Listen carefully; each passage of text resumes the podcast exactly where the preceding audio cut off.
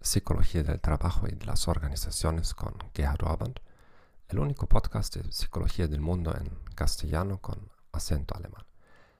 En este episodio hablaremos de la disposición afectiva y la carta de referencia. Por un lado, las cartas de referencia o de recomendación se encuentran entre los instrumentos de selección más populares. Por otro lado, es bien sabido que tienen una baja validez. Timothy Judge y Chet Higgins de la Universidad de Iowa querían probar si las personas con disposiciones positivas escribirían cartas más favorables que las personas con disposiciones menos positivas o neutrales.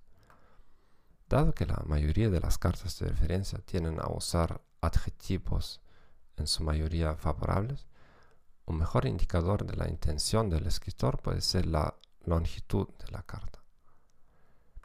En su primer estudio, los participantes tuvieron que escribir cartas de referencia para empleados de banco.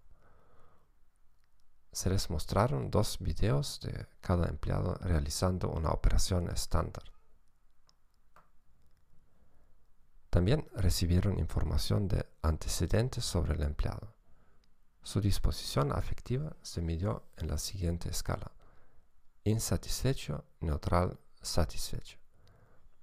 Los resultados muestran una correlación positiva entre la favorabilidad de la carta de referencia y la disposición afectiva del supervisor. Esto muestra que tales cartas no son necesariamente evaluaciones objetivas de un candidato. Gracias por escuchar este podcast. Les deseo un buen día y adiós.